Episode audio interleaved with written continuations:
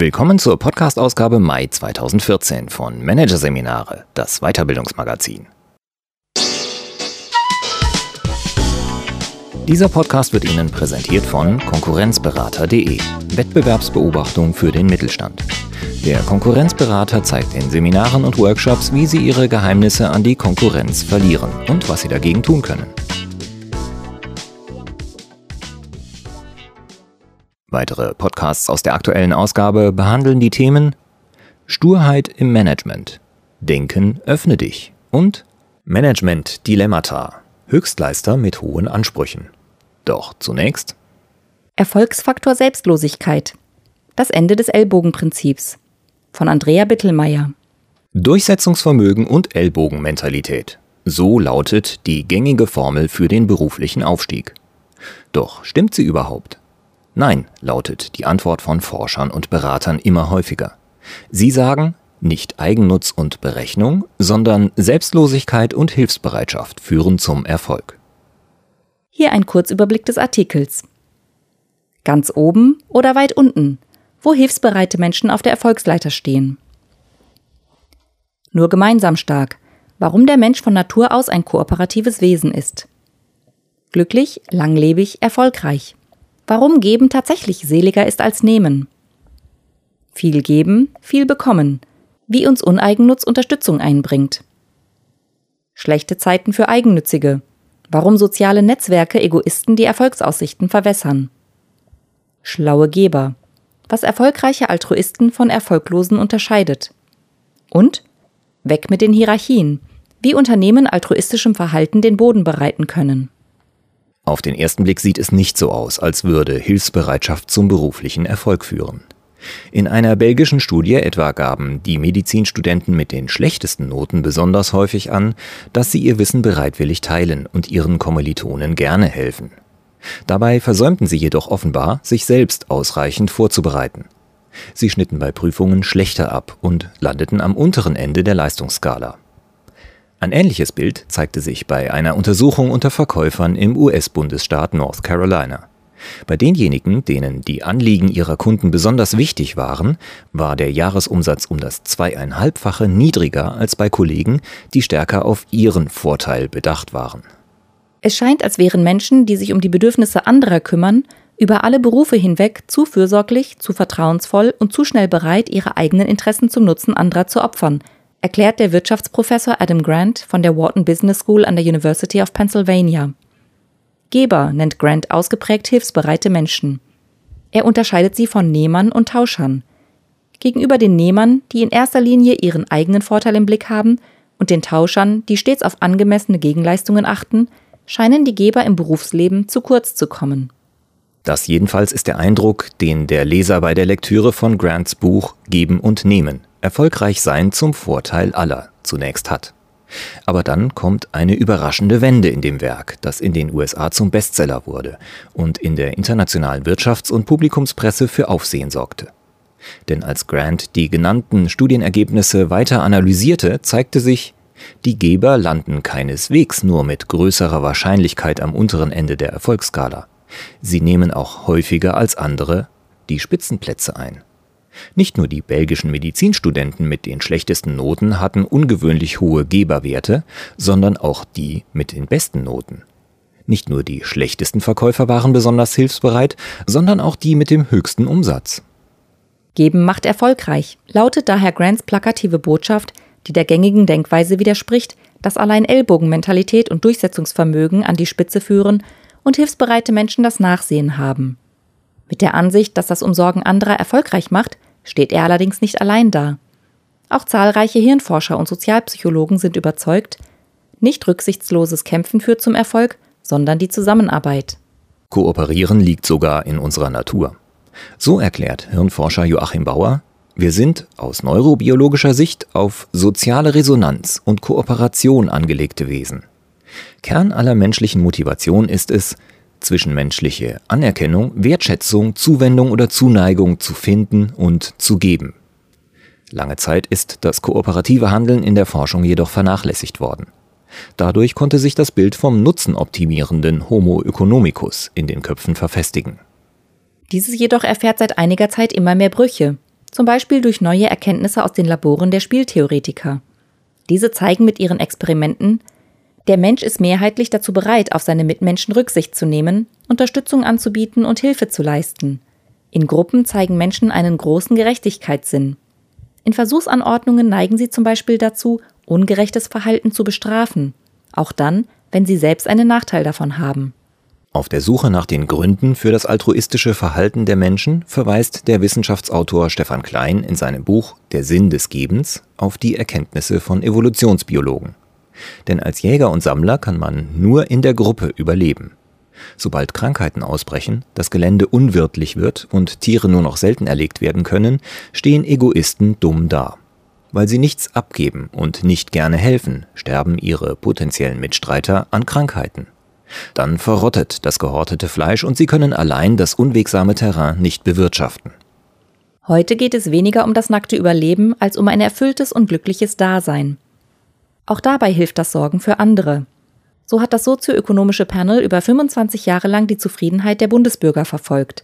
Dabei fanden die Forscher heraus, am glücklichsten waren nicht etwa diejenigen Menschen, die beruflichen und materiellen Erfolg anstrebten, sondern diejenigen, die sich gemeinnützig oder in der Familie engagierten, eine groß angelegte US-Studie zeigt, dass selbstlose Menschen länger leben als Egoisten und sich darüber hinaus auch noch langfristig besser fühlen. Auch im Beruf bietet Selbstlosigkeit zahlreiche Vorteile, wie Grant in seinem Buch anhand vieler Beispiele ausführlich verdeutlicht. Etwa anhand von George Meyer, dem Mann, der die Erfolgszeichentrickserie Die Simpsons zwar nicht erschaffen hat, aber Hauptverantwortung für einen großen Teil ihres Humors trägt. Meyer schrieb mehr Pointen als alle anderen und inspirierte das gesamte Team. Die gewonnenen Auszeichnungen und die Anerkennung jedoch beanspruchte er keinesfalls für sich allein. Er teilte sie mit seinen Mitstreitern. Außerdem zeichnen sich Geber wie Meyer dadurch aus, dass sie bereitwillig Aufgaben übernehmen, die im besten Interesse der Gruppe sind, aber nicht unbedingt in ihrem eigenen. Geber setzen sich für das Team ein, weil sie wissen, dass sie von einem hervorragenden Ergebnis profitieren. Wenn sie geben, bekommen sie umso mehr zurück, erklärt Grant. Bei Nehmern hingegen sieht die Bilanz anders aus. Zur Förderung ihrer eigenen Interessen saugen sie andere förmlich aus. Auch sie kommen nach oben, machen sich auf dem Weg dorthin jedoch Feinde und stürzen deshalb auch schneller wieder ab.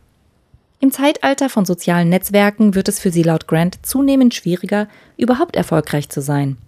Zu transparent sei die Wirtschaftswelt, jeder habe einen Bekannten, den er zu dem Charakter und der Einstellung eines potenziellen Geschäftspartners befragen könne.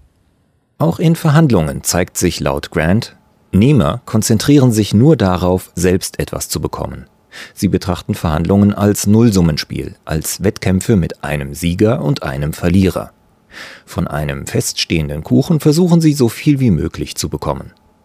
Geber hingegen verfolgen eine andere Strategie. Sie wollen den Kuchen vergrößern, damit jeder ein größeres Stück bekommen kann. Doch Achtung! Wie die Studien über erfolgreiche und nicht erfolgreiche Menschen mit Gebermentalität zeigen, gelangt eben nicht jeder selbstlose Mensch in der Wirtschaftswelt automatisch zum Erfolg.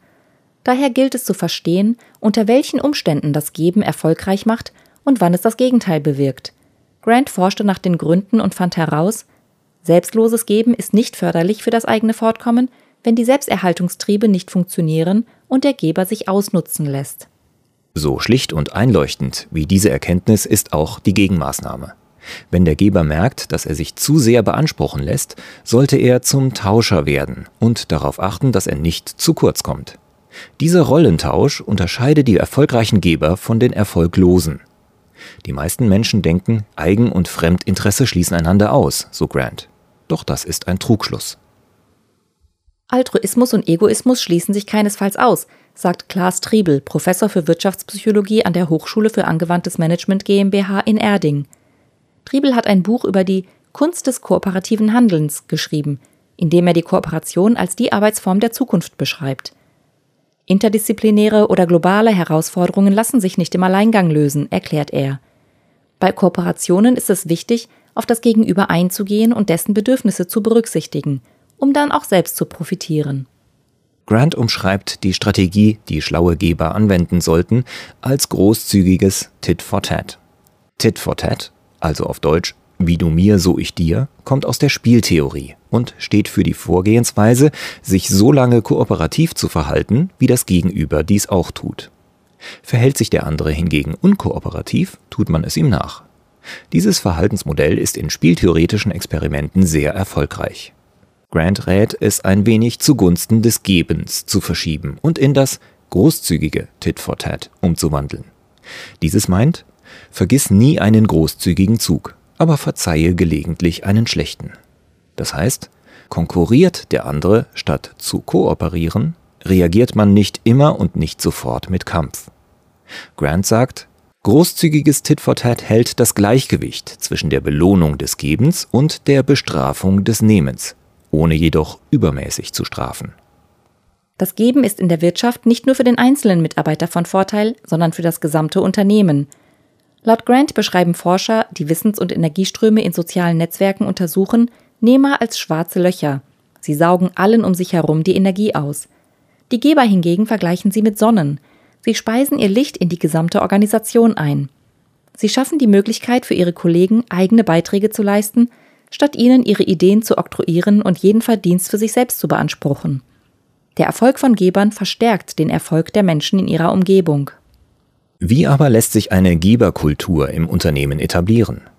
Vor allem durch flache Hierarchien, sagt der Unternehmensberater Dr. Andreas Zeuch. Formaljuristische Anweisungen sind dann nicht mehr möglich. Der Einzelne ist darauf angewiesen, dass die anderen kooperieren. In einer solchen Kultur werden Nehmer keinen Erfolg mehr haben, ist Zeuch überzeugt. Das bedeutet, eine Geberkultur geht einher mit den Forderungen der modernen Organisationstheorie, die auf Selbstorganisation und Eigeninitiative setzt, statt auf Anweisung und Kontrolle. Angesichts der Vorteile des Gebens bleibt jedoch die große Frage, wenn uns Selbstlosigkeit glücklicher und erfolgreicher macht, warum setzt sie sich dann nicht stärker durch? Eine mögliche Antwort gibt der Wissenschaftspublizist Stefan Klein. Er erklärt, kooperatives Handeln lohnt sich zwar, den anderen zu prellen, aber zumindest kurzfristig noch mehr. Das heißt, denkt ein Unternehmen von Quartal zu Quartal oder gar von Monat zu Monat, tut es sich mit dem Kooperieren womöglich schwer. Kooperation ist komplizierter und nimmt anfangs mehr Zeit in Anspruch als das Agieren im Alleingang, so Kooperationsexperte Triebel. Zudem sind die Strukturen kooperativer Arbeitsformen wesentlich komplexer als die einer simplen Hierarchie. Triebel sagt, eine kooperativ arbeitende Gruppe zu moderieren ist weit anspruchsvoller, als über die blanke Macht der hierarchischen Autorität zu arbeiten. Und noch etwas macht es der Kooperation schwer. Sie wird von vielen Menschen unterschätzt. Während Eigenständigkeit und Unabhängigkeit insbesondere in den USA als Zeichen der Stärke gelten, wird Abhängigkeit häufig als Schwäche betrachtet. Auch bei uns gilt Altruismus vielen eher als verstaubte Tugend. Er wird eher mit Mutter Teresa in Zusammenhang gebracht als mit erfolgreichen Managern, erklärt Berater Zeuch. Seiner Ansicht nach liegt das vor allem daran, dass in unseren bisherigen Unternehmens- und Arbeitsstrukturen ein hohes Maß an Egoismus gefordert ist. Behandelt man Menschen wie Egoisten, werden sie es auch, erklärt der Wissenschaftsjournalist Stefan Klein. Denn die Bereitschaft zur Zusammenarbeit ist nur eine Seite unseres Wesens. Die andere ist und bleibt der Egoismus. Verschiedene Lebensumstände bringen die eine oder andere Seite des Menschen stärker hervor. Wer beispielsweise Hunger leidet, wird weniger bereitwillig sein Essen teilen.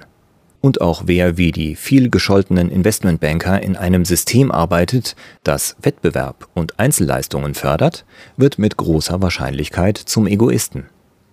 Ein Experiment der österreichischen Ökonomen Ernst Fehr und Simon Gechter zeigt zudem, Probanden zahlen bereitwillig in einen allgemeinen Topf ein, solange dies alle tun.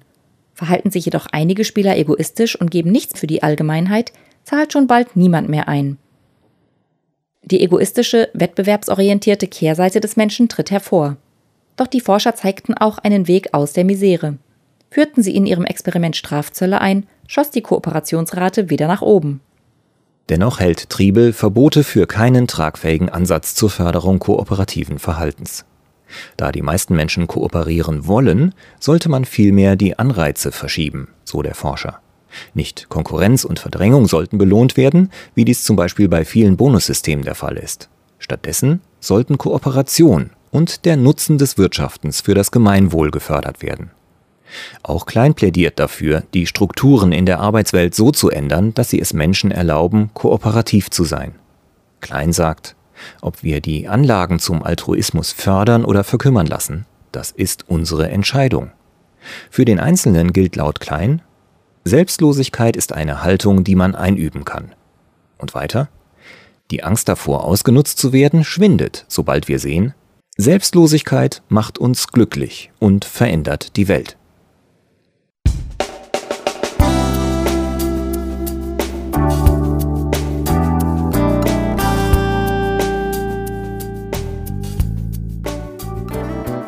Sie hörten den Artikel Erfolgsfaktor Selbstlosigkeit. Das Ende des Ellenbogenprinzips von Andrea Bittelmeier aus der Ausgabe Mai 2014 von Managerseminare, produziert von Voiceletter. Weitere Podcasts aus der aktuellen Ausgabe behandeln die Themen Sturheit im Management, Denken öffne dich und Management Dilemmata, Höchstleister mit hohen Ansprüchen. Weitere interessante Inhalte finden Sie auf der Homepage unter managerseminare.de und im Newsblog unter managerseminare.de/blog.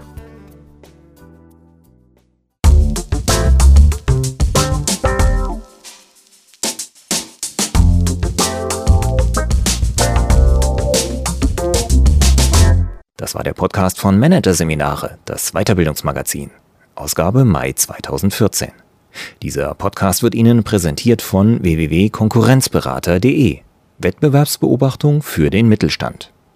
Übrigens, auch mittelständische Unternehmen stehen unter ständiger Überwachung durch fremde Geheimdienste und sind Ziel systematischer Attacken ihrer Wettbewerber. Informationen dazu, wie sie sich schützen können, finden Sie unter www.konkurrenzberater.de.